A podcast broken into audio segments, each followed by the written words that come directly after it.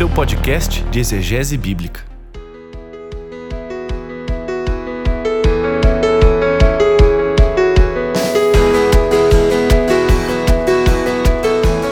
Olá pessoal, tudo bem com vocês? Aqui é o Paulo Oni, sejam muito bem-vindos a mais um episódio do podcast Contexto, o seu podcast de exegese bíblica, episódio de número 34. E nesse episódio nós prosseguimos com a nossa série de episódios de podcasts com a temática de N.T. Wright. Nesse episódio nós vamos falar sobre o seu livro Como Deus se tornou rei, juntamente com os meus amigos Marcelo Cabral e Victor Fontana, mas antes antes aqui do episódio alguns avisos especiais. Pessoal, agora nós temos aí a nossa nova plataforma de ensino Didascalia. Podcast Contexto faz parte da Escola Didascalia, Escola de Bíblia e Teologia. Você já pode acessar em www.didascalia.com.br. E qual que é a nossa proposta, pessoal? Nós centralizamos em uma plataforma só todos os nossos cursos, o curso Helenike de grego, o curso Ivrit de hebraico bíblico, os cursos de teologia sistemática, teologia bíblica, interpretação, pregação e pregadores, enfim, pessoal, todos os cursos que eu ministrei ao longo dos anos foram todos eles repaginados e juntados nessa plataforma. E a boa notícia para você é que você pode ter acesso a todos, de novo, a todos os cursos por meio de uma assinatura mensal ou anual. Você vai lá em www.didascalia.com.br e vai ter a oportunidade de conhecer toda a nossa proposta, entrar nas páginas de todos os cursos, ver a ementa, ver a duração e fazer a sua assinatura na nossa plataforma de ensino, Didascalia On Demand, onde você vai poder pagar R$ 39,99 no plano mensal ou, se você quiser pagar anualmente, R$ 359,99 no plano anual. Esse valor anual pode ser pago através de qualquer meio de pagamento e pode ser parcelado em até 12 vezes. Para você ter uma ideia, se você juntar todo o plano anual, R$ 359,99, vai sair 33% mais barato do que você assinar mensalmente. Então, se você tiver condição, vem com a gente, assina o plano anual. Se não tiver condição ou se você quiser ter um período de experiência, vem com a gente no plano mensal e nós temos preparado para você com muito carinho e com aquele material que você já sabe a qualidade, um rico acervo para que você possa compreender melhor a Bíblia, compreender melhor a teologia e com todo esse instrumental servir melhor a igreja e amar mais o Senhor. Então acesse ainda hoje www.didascalia.com.br. É isso aí, pessoal. Lançamento da nossa nova plataforma. Eu espero ver vocês por lá. E sem mais delongas, vamos para esse episódio que está muito legal.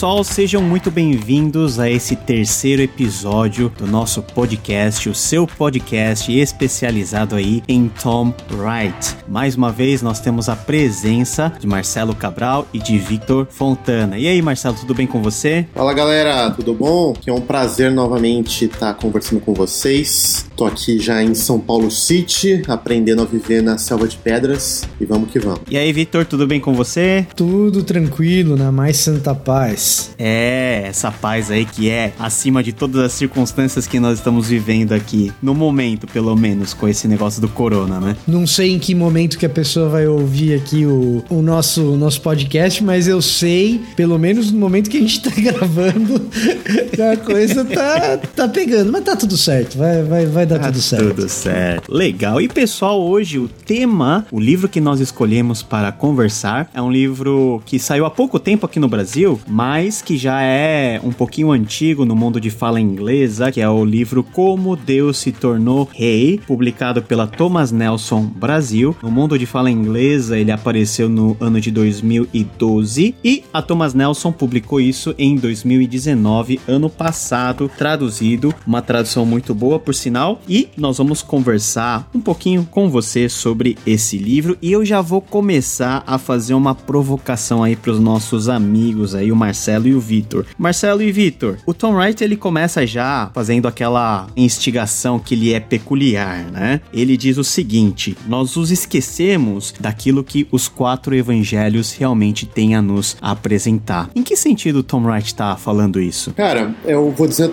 algo que até ressoa um pouco com a minha experiência de vida cristã e acredito com de muitos evangélicos, especialmente no Brasil. Muitas pessoas veem os evangelhos, os quatro evangelhos da segunda forma. Ó, eu me converti, me tornei cristão, evangélico, etc. E não sei nada da vida cristã ainda, afinal de contas. Então por onde começar? Bom, deixa eu começar pelos evangelhos. O primeiro discipulado, os primeiros estudos bíblicos, vai para os evangelhos. E lá nos evangelhos tem uma pessoa muito legal que é Jesus Cristo, por acaso é nosso Salvador. Ele fala um monte de coisa legal, outras estranhas, outras provocativas, cura muita gente, ensina muita coisa, mas afinal de contas, isso importa pouco, porque ele morre na cruz para salvar a gente dos nossos pecados. Não, legal, entendi isso. Agora que eu já entendi isso, eu vou para a parte mais carnuda, para a parte mais densa, para a parte mais profunda, que são as cartas, especialmente as cartas paulinas. Então, muitas pessoas veem os evangelhos como a primeira etapa, aquela mais facinha na vida cristã, e depois que você tem certa maturidade, ela perde um pouco o brilho, porque afinal de contas fica narrando o que Jesus faz para cá, faz para lá. Claro, eu tô colocando em tons bem exagerados isso, mas eu creio que boa parte do evangelicalismo vivencia um pouco esse tipo de experiência com os evangelhos, entendeu? E o que o Tom Wright tá querendo provocar é, bom, se a gente de fato lê os evangelhos assim, a gente não tá lendo ele. É, tem um, um lance interessante nessa história do, do Anti-Wright que às vezes parece que ele ganha a atenção do ouvinte pela alfinetada que ele dá na própria tradição pela qual ele tem apreço. O que, que acontece? Tom Wright vai dizer que quando a gente lê os credos, né, as confissões, a gente tem uma ênfase muito grande no advento, né, na encarnação, na crucificação, algum uma ênfase na ressurreição, que aí não é o Tom Wright que está dizendo, eu, tô, eu diria que é uma ênfase talvez menor do que desejável. A ênfase credal na ressurreição às vezes é menor do que desejável, mas a crítica que o Tom Wright fala é o seguinte: os credos dão conta do nascimento de Jesus, da morte de Jesus, da ressurreição, em alguma medida do fim escatológico, mas e a vida de Jesus? E o que acontece no meio? Que é precisamente o que a narrativa dos evangelhos nos traz em maiores detalhes, né? Por que, que os credos não, não trazem isso? E quais são as consequências da nossa fé, não apenas evangelical, mas da nossa fé cristã, enfatizar pouco ou não enfatizar o que Jesus fez nos evangelhos? Qual, qual é o sentido desse negócio? Não sei a experiência de vocês, mas é um negócio interessante para mim. A minha entrada no mundo da teologia se deu de maneira polêmica, como acontece na produção teológica de maneira geral. Com polêmica eu quero dizer para rebater um problema, certo? O desenvolvimento da teologia cristã se dá para rebater problemas. E na minha vida pessoal isso aconteceu igual. Eu tinha um problema sério com os movimentos neopentecostais e a teologia da prosperidade. E aí eu fui ler um livro, isso eu tinha coisa ali de acho que 21 anos, 22, isso deve fazer uns, uns 14, 15 anos. E aí eu fui ler um livro chamado Decepcionados com Esperança, Decepcionados. Se não me engano, é Decepcionados com Esperança do Paulo Romero. Que é um... Isso, isso, que fala que... É sobre a Internacional da Graça, essas igrejas. É? Exatamente. É um estudo muito feito em cima da Internacional da Graça, mas com uma tentativa de entender sociologicamente o movimento neopentecostal. Creio e... que o nome seja Decepcionados com a Graça. Decepcionados com a Graça, acho que é isso mesmo. Eu já tava acho confundido é com Decepcionado com Deus do Filipianse, mas tudo bem. Pois é, pois é. Inclusive na época teve um, um lance aí de, de ser uma coisa parecida com a outra. Enfim, e aí ele problematiza, problematiza, problematiza. E aí eu tô falando, eu tô lendo aquilo, eu tô falando, esse Paulo Romero é muito da problemática, mas não é da solucionática, né?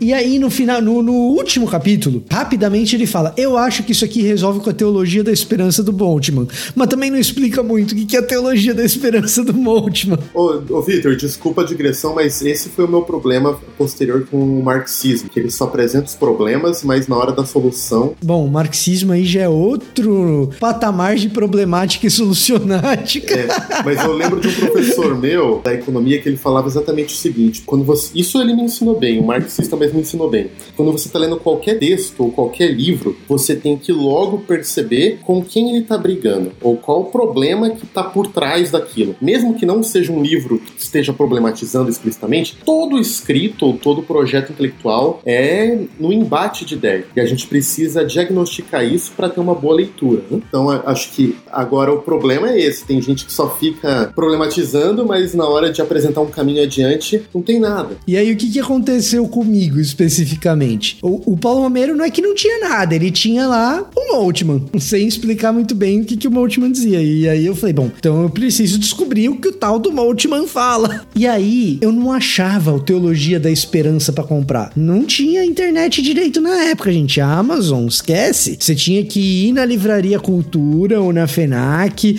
ou na Saraiva, e se você der sorte, deu. Encomenda, tá? às vezes, paga milhões e espera dois meses para é, chegar. Por aí, por aí. Mas eu achei um livro do Moltmann, que curiosamente é para mim, entre os livros mais acadêmicos dele, o melhor, chamado Caminho de Jesus Cristo. E o Caminho de Jesus Cristo, ele começa exatamente dessa mesma maneira. A gente se preocupa com o nascimento de Jesus, a gente se preocupa com a morte e a ressurreição, mas e aí? E o caminho? E o que acontece no meio dessas duas coisas? Por que, que a gente não se preocupa com isso? Então, assim, entre Teologia da Esperança, que eu fui ler posteriormente, Deus crucificado e o caminho de Jesus Cristo, na minha opinião, o caminho de Jesus Cristo é o melhor deles e se dedica a essa pergunta, entre as muitas qualidades e defeitos aí do Jürgen Moltmann. Isso que você está falando sobre, vamos dizer assim, essa segmentarização que os credos fazem do nascimento de Jesus, tudo, toda a questão da encarnação e também do seu retorno, da sua ressurreição e do juízo final, especificando aí o que o Anti-Wright fala sobre o grande hiato da vida de Jesus,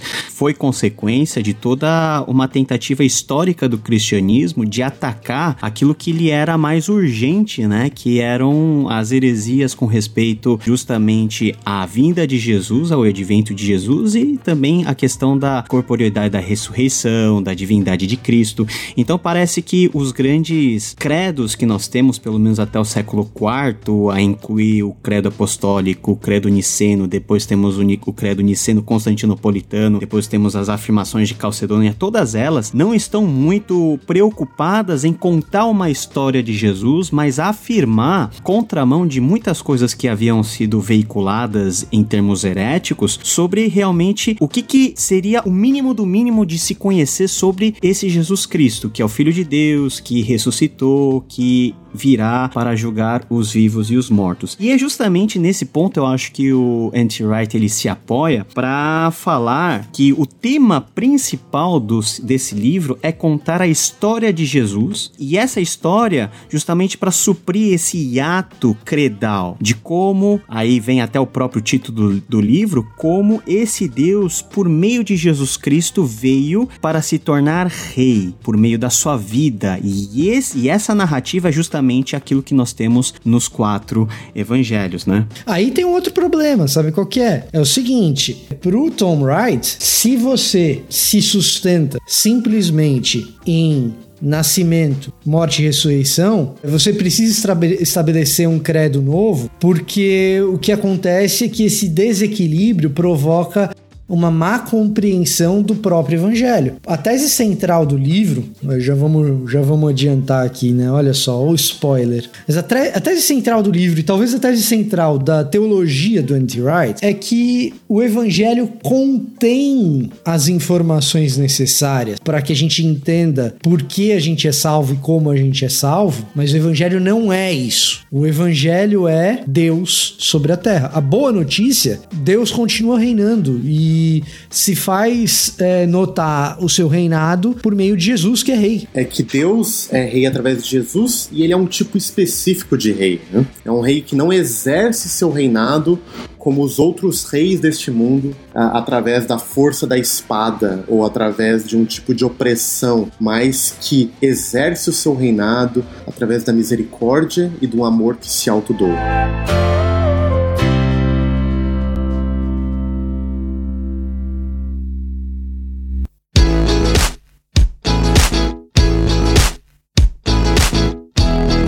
Não, essa parece ser a grande polêmica que não somente os evangelistas levantam, mas também nós encontramos isso em Paulo, em você fazer com que as pessoas olhem para Jesus como um rei, de uma certa maneira comparando com os padrões reais que as pessoas estavam acostumadas na época. Por exemplo, comparar Jesus ao senhorio de César, né? Aliás, as palavras que Paulo usa, o evangelho, a anunciação, toda, todas essas palavras evocam de certa maneira o poder imperial que os Césares tinham na época de Jesus. Então, essa forma de você apresentar a pessoa de Jesus, o reinado dele, que é estabelecido em amor, em graça e misericórdia, vis-a-vis o reinado tirânico e dominador do Império Romano, mostra mais ou menos que esse reinado de Jesus, né, essa, vamos colocar o próprio termo que o N.T. Wright usa, essa teocracia, ela é essencialmente diferente de todo modelo de governo ou de organização social que as pessoas estavam acostumadas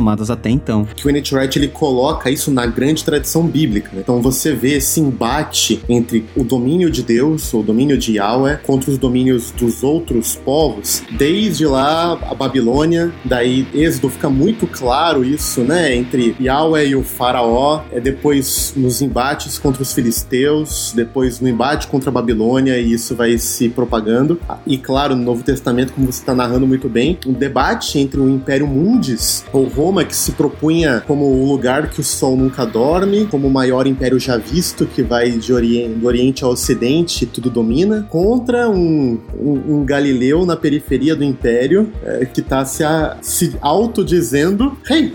Então esse embate de, afinal de contas, quem é rei de verdade? Quem domina sobre a Terra? Quem traz paz aos povos? Deixa eu até puxar uma pergunta, né? Porque o nosso podcast, enfim, não é um podcast para explicar todos os as linhas de pensamento do autor, mas é fazer algumas aplicações pastorais para o nosso conceito. Vamos voltar ao conceito aí de teocracia, onde o evangelho é a proclamação dessa realidade e em Cristo Jesus, Deus, ele estabelece o seu reinado de forma efetiva no mundo também. Como que essa teocracia ela pode ser vivenciada dentro dos nossos contextos? Porque quando nós falamos de teocracia, nós já temos esse conceito aí já embebido de várias ideologias, né? É, e é muito possível que a gente pense em teocracia em termos anacrônicos aplicados às escrituras e aos evangelhos. Como que o domínio de Cristo pode realmente, por meio do evangelho, por meio de tudo que ele fez, por meio da sua vida, se tornar algo real e ável dentro da nossa realidade ministerial? Esse é um negócio difícil. E eu acho que essa, esse é um exercício que o Tom Wright deixa pro leitor fazer, né? No livro mesmo, ele não, ele não responde essa pergunta assim de maneira tão aplicada, vamos dizer. É, ele deixa teoria, né? Ele deixa teoria. Agora, o que me parece é o seguinte: o domínio de Jesus Cristo ele é extremamente desagradável, desconfortável quando a gente tenta imaginar a sua aplicação no nosso cotidiano. A gente tem que partir desse princípio. Se quando a gente tenta fazer o exercício de trazer a realidade do domínio de Deus para nossa vida, se isso tá muito fácil, se, isso, se eu tô concordando com tudo, isso significa que eu amoldei Deus e Jesus aquilo que eu já acredito previamente, aquilo que eu já tenho feito, o jeito que eu já tenho me comportado. Se não traz nenhum desafio à minha ideologia, é porque eu ideologizei Jesus e Deus, entendeu? E aí o que que acontece? A minha sensação é que os exercícios políticos ou os exercícios de entender essas implicações políticas da, do domínio teocrático de Jesus sobre todo o cosmos, e aí eu não tô falando de política partidária, eu tô falando de sustentação de vida na polis. Então, eu, a, até porque é um domínio cósmico de Cristo sobre toda a realidade. Quando a gente vai discutir essas coisas, a impressão que eu tenho é que assim, se você é uma pessoa mais à direita, você tem mais dificuldade com os evangelhos sinóticos e com o sermão do monte. Se você é de direita e alguém vem e mostra para você que você tem que dar outra face, a tua primeira sensação é falar, pô, vou combater bandido dando florzinha? Quantas vezes eu li isso nos comentários dos meus vídeos? Então, se você é de direita, é natural que você tenha. Eu sou de direita, tá, gente? É natural que você tenha mais dificuldade com os evangelhos sinóticos e em especial com o Sermão do Monte. Entretanto, eles estão lá. Então, você tem que lidar com eles. E by the way, assim, por sinal, você tem que lidar também com a literatura profética, certo? O profetismo israelita, que pisa bastante no calo paralelo de quem assume de antemão, a priori, um posicionamento super conservador e super de direita. Se você é super conservador, você está lidando com uma ideologia totalmente disruptiva e subversiva no profetismo israelita, do qual Jesus é herdeiro. Então, esse é um ponto. Se você é um cara de esquerda, cara, provavelmente você vai ter dificuldade com lei mosaica, você vai ter dificuldade é, o Jesus joanino, você vai ter dificuldade com frases de Jesus como, por exemplo, o meu reino não é desse mundo. Mas, pô, Jesus, como que não é desse mundo? Você não é um revolucionário? Então, o que que acontece? A gente precisa ser lido pelos evangelhos. A gente precisa se submeter e obedecê-los. A gente precisa ir para os evangelhos e falar, beleza, eu sou submisso a esse treco aqui. Quando eu sou isso e quando eu faço isso, o que que acaba acontecendo via de regra, né, na maior parte dos casos? Acaba acontecendo na maior parte dos casos que a gente identifica comportamentos, e aí você tem que identificar os seus, que está nos ouvindo, a gente identifica comportamentos da nossa vida que a gente fala assim, isso aqui Jesus não foi aí, isso aqui sou eu mandando, né? A gente identifica ideologias e jeitos de enxergar o mundo, e a gente fala, pô, isso aqui não, não, não bate com o sermão do monte, isso aqui sou, sou eu mandando na minha cabeça, ou isso daqui não, não, não bate com Jesus dizendo que o reino dele não é desse mundo, ou não bate com Jesus dizendo que veio para perdoar pecado. Que perdoar pecado, Jesus? Você não veio para perdoar pecado, você veio para dar comida pro pobre. Não, calma.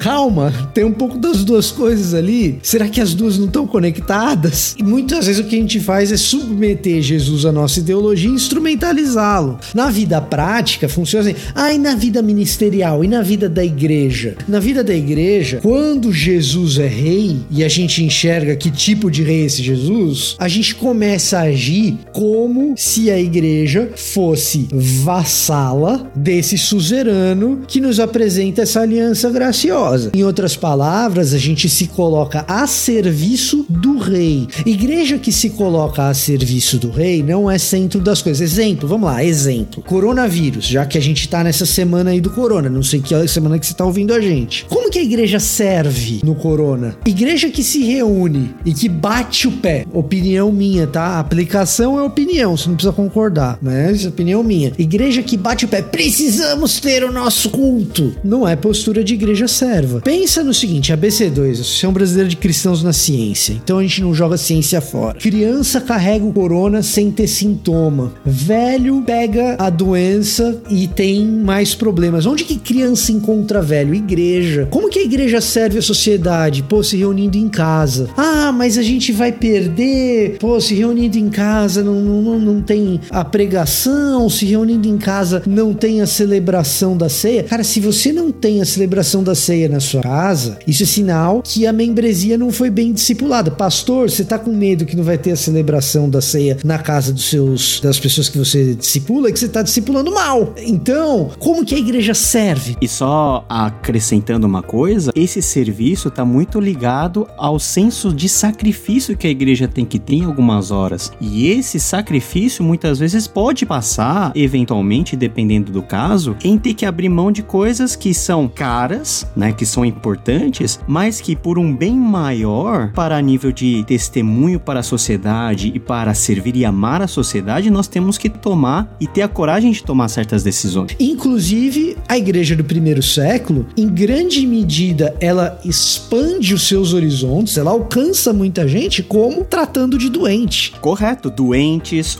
órfãos, bastardos jogados na sarjeta, o que era comum. Eram os crentes que se ocupavam em curar as feridas daquela sociedade. Tem relatos que, quando eu leio sobre a igreja dos primeiros séculos, são inacreditáveis para a gente hoje, né? E mostram como talvez a gente precise repensar. Por exemplo, relatos, presbíteros e diáconos faziam jejum, não para, sei lá, atingir uma dimensão espiritual, mas porque eles tinham alguém com fome eles não tinham comida suficiente, literalmente não tinham comida suficiente para dar. Então eles faziam um jejum para alimentar essas pessoas. Outros casos de o sistema escravocrata, ele era bem desigual, né? dependendo de quem você era escravo, isso podia ser grandes, ruim ser escravo, mas tinham, dependendo de quem fosse o seu senhor, isso era menos problemático. A gente tem casos de cristãos que se vendiam como escravos para que outros fossem libertos. É um tipo de postura de serviço e autodoação que está muito distante das concepções mais individualistas e de autopromoção promoção que a gente encontra hoje. Não, o leitor que puder tem que ler o livro do Larry Hurtado, Destroying the Gods, Os Destruidores de Deus, que vai falar justamente de várias narrativas em que coloca o cristianismo justamente nesse papel, né? Nesse papel dentro da sociedade. É um livro muito interessante e que, dizem as más línguas, já está em processo de tradução para a língua portuguesa. Aí, isso daí é uma parte do cumprimento da compreensão, e é isso que eu acho que é importante na hora de aplicar esses termos. Eu não faço isso porque Jesus foi um grande mestre e me ensinou a ser abnegado. Eu faço isso porque Jesus é meu rei, eu sou seu súdito, e ao fazê-lo, eu antecipo o futuro escatológico, vivendo hoje no já o efetivo reinado de Cristo que se completará na segunda vinda, que se consumará na sua segunda vinda. Porque eu acredito no retorno de Cristo, então a compreensão teológica de salvação, a minha soteriologia, a minha escatologia, então a compreensão teológica a respeito de salvação transcendental implica necessariamente em fazer essa transcendentalidade concreta aqui e agora, na tensão escatológica de já e ainda não. Qual que é o problema? Ao longo da história da igreja, em diversas situações, a igreja desencanou do já. E aí, para tentar corrigir rumos, setores da igreja trazem o já sem essa compreensão escatológica. Quer um belo exemplo aqui? Vamos pegar um belo exemplo. Vamos pegar Tolstói para nivelar culturalmente a coisa aí por cima. Tolstói, o escritor russo mesmo. Tolstói foi um cristão importante e um cristão importante inclusive do ponto de vista do seu pensamento teológico. Só que assim, o fim da vida dele, um fim de vida triste e doentio por não compreender as dimensões transcendentais do cristianismo que levam Jesus a ter o comportamento radical e a exigência radical de comportamento que tem para nós. Então, Tolstói tenta, por força do seu braço, vivenciar 100% do Sermão do Monte. Isso está bem relatado num livro do Tolstói chamado A Minha Religião. Isso afasta Tolstói da família dele, isso faz com que ele morra sozinho, triste, num possível quadro de depressão que a gente pode anacronicamente aí tentar diagnosticar a partir do que ele deixou de texto escrito. O que eu tô querendo dizer com essa história? Existe uma parcela do cristianismo, principalmente desse cristianismo pós-moderno, pós-cristão, urbano, solto, livre, leve, que vai pegar essa história do Jesus entre o nascimento e sua morte e ressurreição, e vai dizer o que importa é esse Jesus mestre aqui dos evangelhos sinóticos que fala coisas bonitas e a gente tem que fazer coisa parecida. Se você tira o nascimento, a morte e a ressurreição e tira essa antecipação escatológica, essa compreensão teológica de trazer para o momento presente, como o Ziel Machado nos ensinou tão bem, Paulo,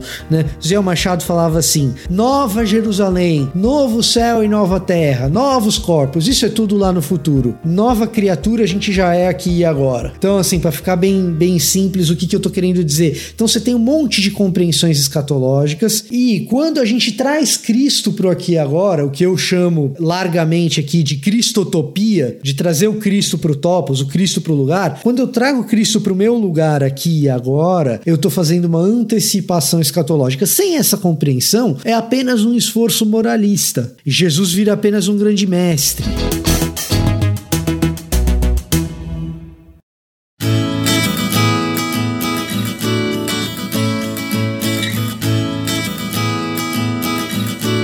Vou recorrer agora ao conhecimento de um filósofo por ofício, que é o Marcelo, e perguntar para ele, Marcelo, como que a gente vive essa realidade na nossa prática se quase tudo que nós entendemos no evangelho nós temos essa tendência que o Vitor acabou de mencionar de meio que jogar tudo para frente e o presente não tem muita conexão com isso? Como que eu relaciono, por exemplo, a essa tendência nossa da civiliza civilização ocidental, né, de fazer essa dicotomização né, meio que platônica em você reputar o material e o temporal como algo essencialmente mal e as coisas espirituais como algo de outra dimensão que nós temos que alcançar. Conceito esse que está muito relacionado com a pergunta básica que o Anti-Wright ele nos empurra a fazer. Por exemplo, será que realmente o evangelho a respeito de você ir pro céu? Marcelo, você vai pro céu quando você morrer? Que céu é esse que você vai? Cara, pois é, eu acho, de novo vou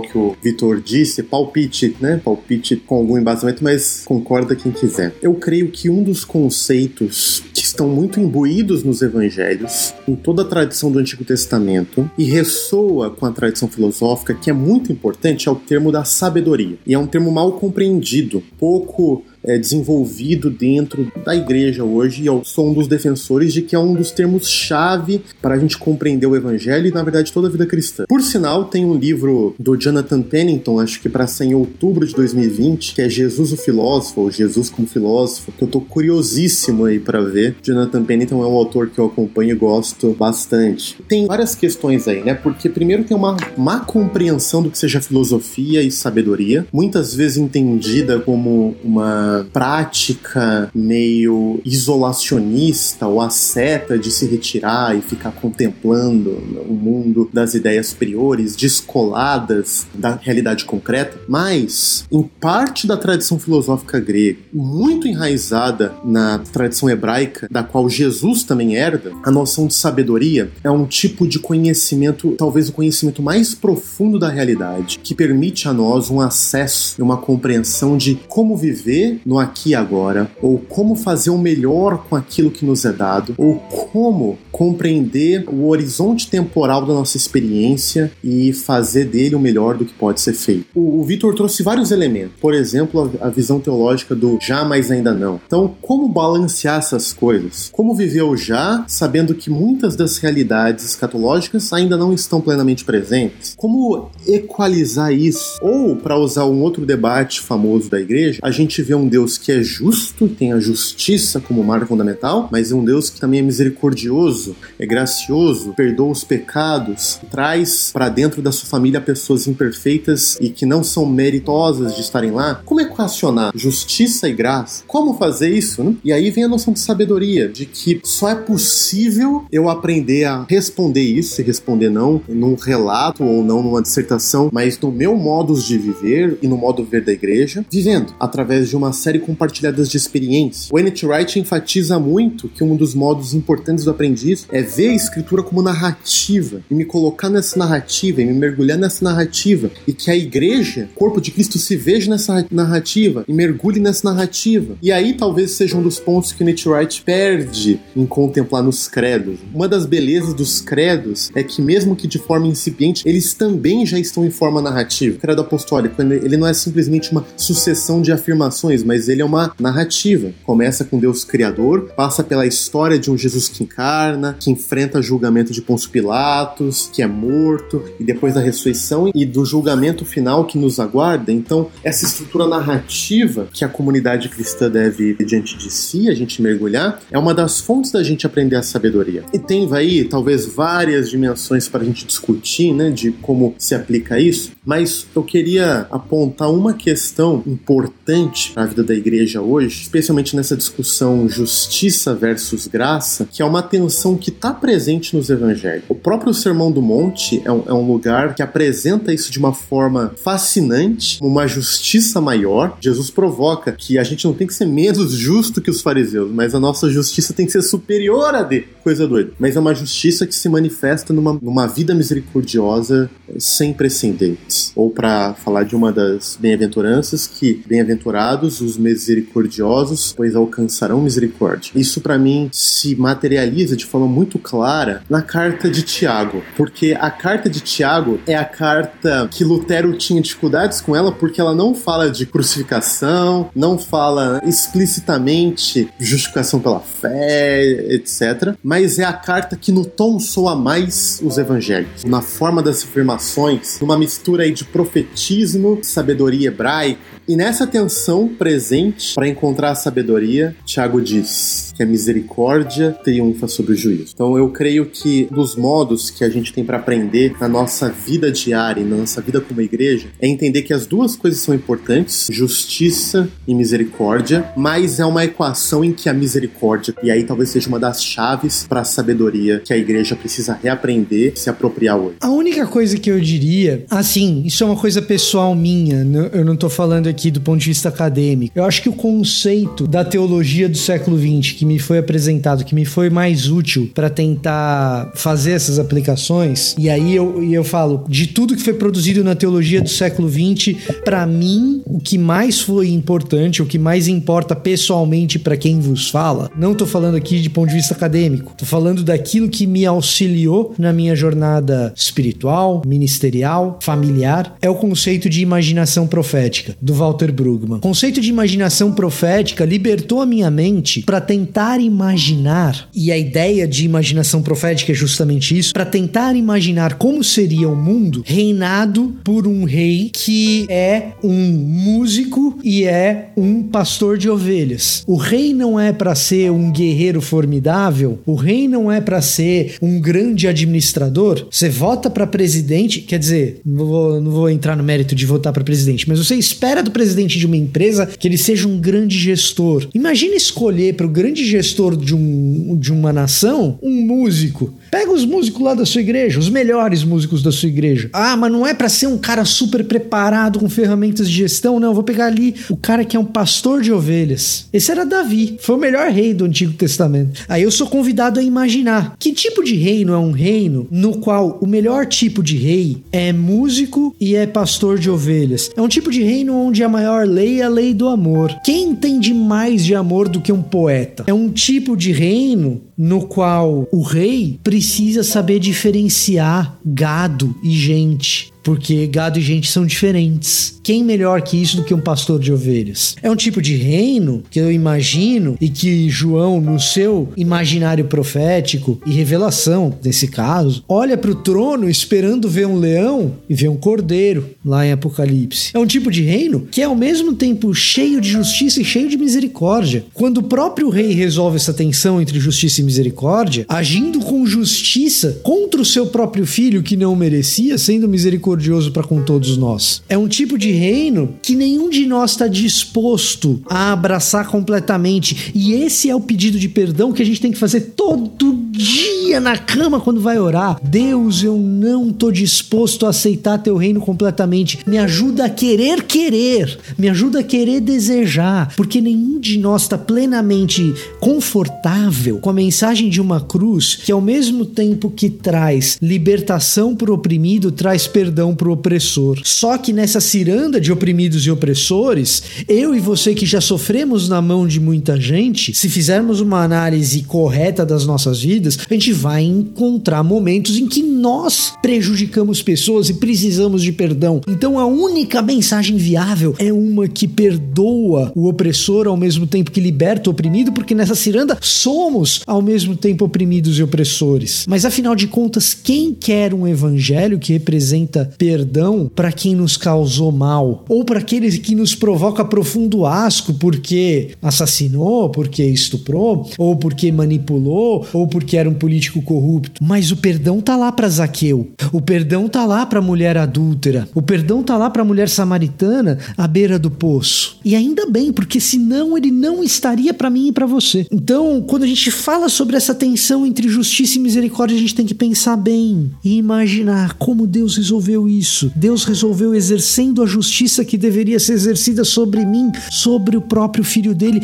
e ao fazer isso, ele cumpre a sua justiça sendo misericordioso com toda a terra. Esse exercício de imaginação, como isso toma lugar no nosso dia a dia, é o exercício de aplicação. Não se deixe ser privado do exercício de imaginar como seria o mundo se ele fosse governado pela lei do amor. E aí você começa a exercer isso no seu dia a dia. Como seria o mundo se ele fosse governado por gente que sabe que gado e pessoas são diferentes? E aí você começa a ver transformação. Eu tendo a lidar com essas coisas coisas dessa maneira. Não é suficiente, não é satisfatório ainda, mas de tudo que eu conheci da teologia do século XX, o que melhor me ajudou foi essa ideia de o tempo todo trazer para minha imaginação o que, que é essa realidade incrível de um rei que reina dessa maneira tão diferente daquela que a gente está acostumado a pensar. E o próprio Tom Wright, Victor e Paulo, é um dos destaques para mim no livro, a análise que ele faz da passagem em que é, Tiago e João pedem para ele, é Marcos 10 e,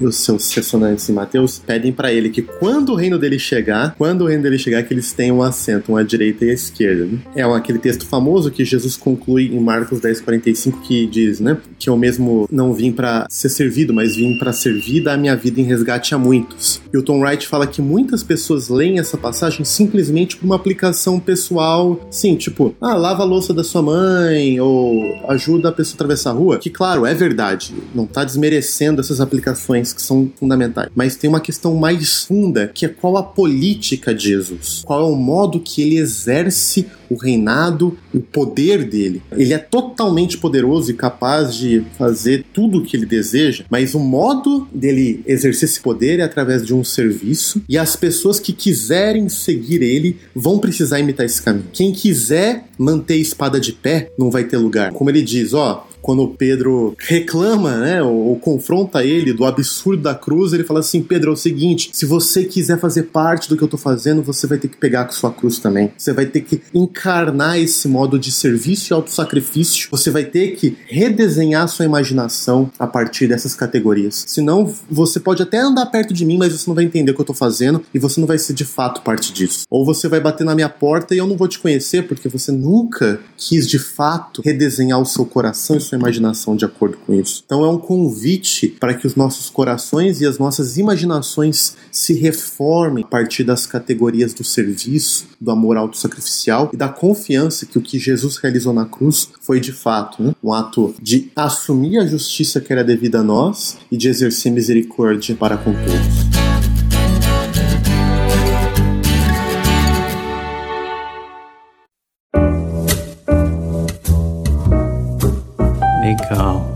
Bem aí. Chegamos aí à parte final do nosso episódio e eu acho que a gente pode resumir toda a ideia do Anti-Wright nesse livro, como Deus se tornou rei, na tentativa de recolocar o evangelho no seu devido lugar, tanto na vivência da igreja, na maneira como a igreja ensina e como nós também vivemos essa realidade do evangelho. Ah, o que me parece ser a principal crítica do Tom Wright é que em muitos aspectos a igreja colocou aspectos secundários como prioridade. Até a forma, por exemplo, das nossas de nós ensinarmos o conteúdo das sagradas escrituras por meio do uso dos credos e das tradições. Não que elas sejam por si coisas negativas, não, são bem positivas, mas o Tom Wright, ele faz uma exortação aqui. Coloque a tradição em primeiro lugar e a escritura será amordaçada. Coloque a escritura em primeiro lugar e a tradição alcançará nova vida. Essa forma de você encarar o evangelho e a centralidade do evangelho e a narrativa do evangelho e fazer com que essa narrativa, essa forma de se contar a história desse rei, seja algo que nós possamos praticar a nível público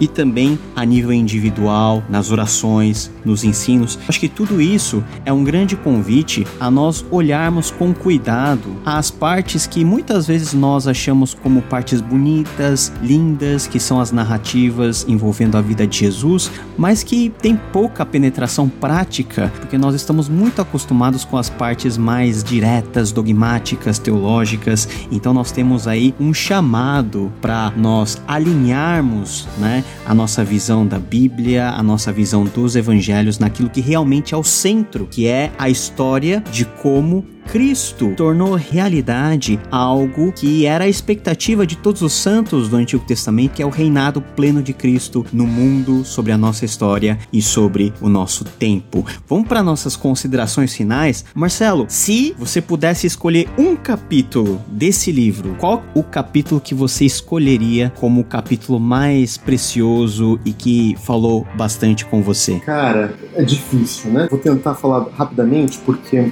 o livro tem uma divisão tríplice, e no meio, que para mim é o coração do argumento dele, ele diz que os evangelhos têm quatro megafones ou dimensões importantes. E ele tenta, daí, em cada um dos capítulos dessa parte central, explicar é, qual é uma dessas tonalidades. Né? Para mim, segundo, segundo dessas, dessas dimensões, em que ele fala de Jesus como Deus encarnado, é muito interessante e importante para a gente entender, porque ele, claro, ele confirma e concorda que Jesus é o Deus encarnado, está para além toda dúvida, mas de que muitas vezes a gente tende a forçar a leitura, sabe? De qualquer versículo, tá vendo que tá mostrando que Jesus é Deus? E a gente perde exatamente o que a gente conversou nesse podcast inteiro. Não é a questão de se Jesus é Deus, ele é Deus, mas que tipo de Deus ele é? Ou que tipo de Deus a gente tá falando que é encarnado em Jesus Cristo, né? Não um Deus genérico, mas existe um Deus que foi se revelando ao longo da história de Israel e que agora se mostra mais explicitamente a sua glória vista na face de Jesus. E é desse Deus que a gente tem que falar. E é esse Deus que é encarnado e é esse Deus que continua presente na pessoa de Jesus e na comunidade cristã. Legal, Vitor. Para nós finalizarmos aí a nossa conversa, como que você costuma fazer a leitura devocional desses evangelhos, né? Em que medida a leitura desse livro do Tom Wright te ajudou a trazer para mais próximo de você essa história tão tão sublime que é a história de como Deus se tornou rei? A leitura devocional dos evangelhos, Paulo, para mim, ela precisa ocupar um lugar central no nosso calendário anual. Para mim, pessoalmente, é sempre os evangelhos e a Torá mais alguma outra coisa, tá? Mas eu tenho mais tempo para ler a Bíblia do que a maioria das pessoas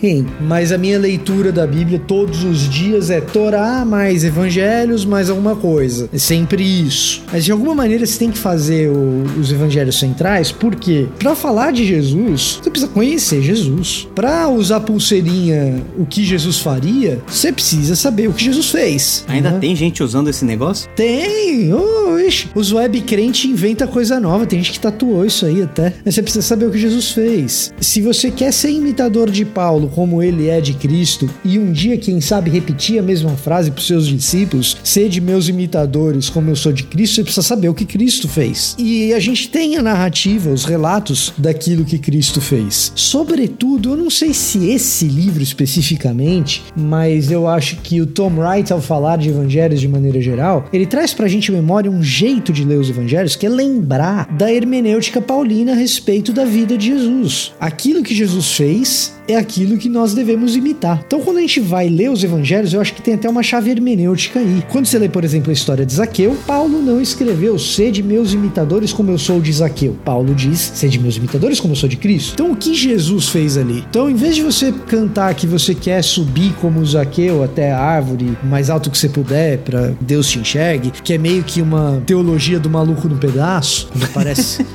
Então, tem episódio do Maluco no Pedaço que o, que o namoradinho da Claire usa um chapéu bem grande para que Deus enxergue ele. em vez de você usar a teologia do Maluco no Pedaço, você usa a teologia paulina. Ou Wrightiana, se você quiser. Ah, não, não é que eu quero subir o mais alto que eu puder. Eu quero ver no meio da multidão quem que não tá conseguindo enxergar. Eu vou até essa pessoa, vou jantar com essa pessoa. Quem que é o excluído aqui? E por quê? Onde que tá acontecendo o pecado? E onde pode haver transformação? Então, é, muda o paradigma, né? Não apenas traz para o centro a nossa leitura dos evangelhos, mas também nos faz querer imitar a Cristo. Legal, muito bem, pessoal. Chegamos ao fim a mais um episódio, esse terceiro episódio desse que é o seu podcast especializado aí, talvez o único Brasil, até onde eu sei, especializado em Tom Wright. Podcast de curta duração, enquanto você tiver acesso a esse curso, nós já temos muitas pessoas já interagindo conosco, participando. Também faça isso, mande o seu recado, mande a sua dúvida, que nós com certeza teremos o maior prazer em poder atender você. Assista às aulas e faça essa leitura desse livro tão importante como Deus se tornou rei. Marcelo, muito obrigado pela tua presença e Vitor Fontana, até a próxima, né? Tchau.